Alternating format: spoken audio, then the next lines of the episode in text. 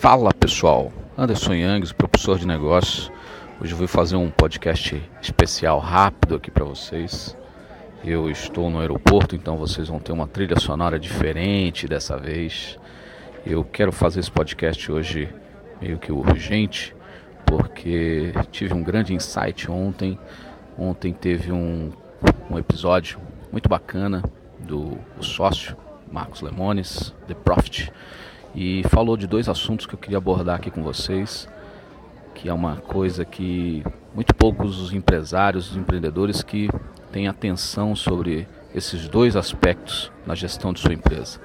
A primeira foi muito legal, Marcos Lemones falou sobre a marca, o nome da empresa é Leno. Uh, ela é uma empresa produtora de cosméticos na área de beauty e ela fez uma criação de uma marca levando em consideração o nome da empresa, que é Leno, usando o L como formatação.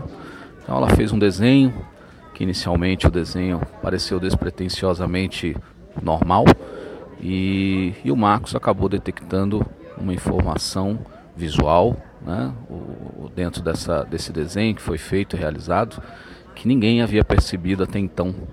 Então, uma das grandes preocupações que empresários, empreendedores precisam ter com a sua marca, principalmente logo de, logo de início, é no branding, né? Elaboração, design, pesquisa, naming, muito importante fazer esse estudo, porque isso tem uma relevância muito grande em relação à projeção do seu negócio.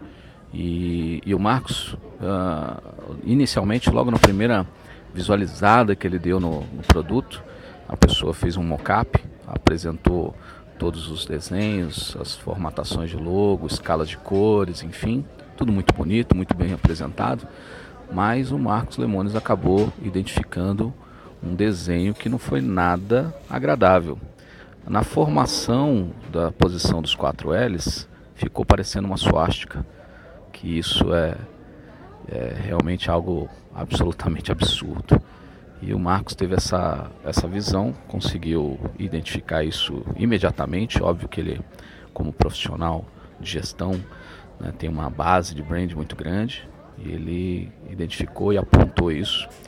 Os proprietários da marca nem sempre curtem muito essa, essa identificação, né? Às vezes ela acredita tanto na marca, acredita tanto no desenho que ela mesma desenvolve, que acaba perdendo o senso de percepção. Então é muito importante trabalhar o branding sempre com muita visão, principalmente com profissionais qualificados. Né, hoje nós temos aí diversos profissionais da área de design conceituados e tem que usar esse profissional. Né? Procura não fazer tudo o desenvolvimento sempre sozinho, tenha pelo menos uma consultoria de alguém focado no assunto para poder ajudar.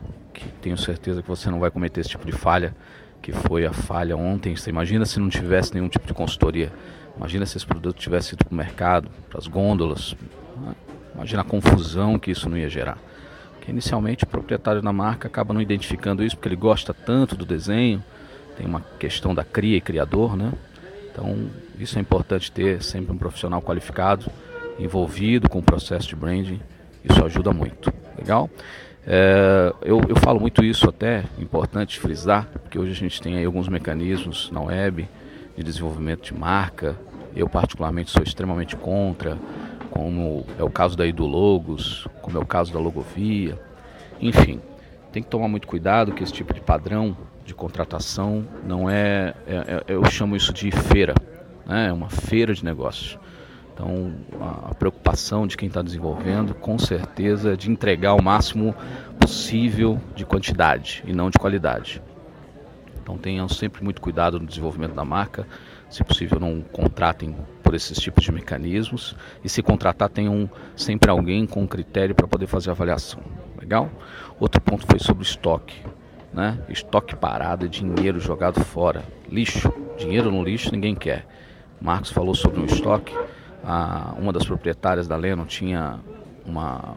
como se fosse até um, um certo modo de agir meio inoperante de comprar muita coisa para teste, só que esse, esse volume de estoque que ela acabou acumulando, somavam lá sua, sua ordem de 200, 300 mil dólares.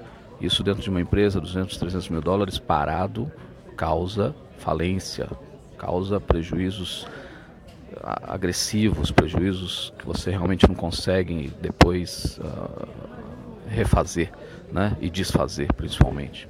Então, tenha cuidado com os seus estoques. Quem trabalha com estoque, tenha sempre muito cuidado na avaliação da necessidade desse estoque para poder operar na linha do limite financeiro sempre razoável, tá bom? Eu queria trazer rapidamente só esse podcast aqui para vocês, vocês que acompanham aí todo mundo. Eu sou Anderson Youngs, o professor de negócios. Um forte abraço e até logo.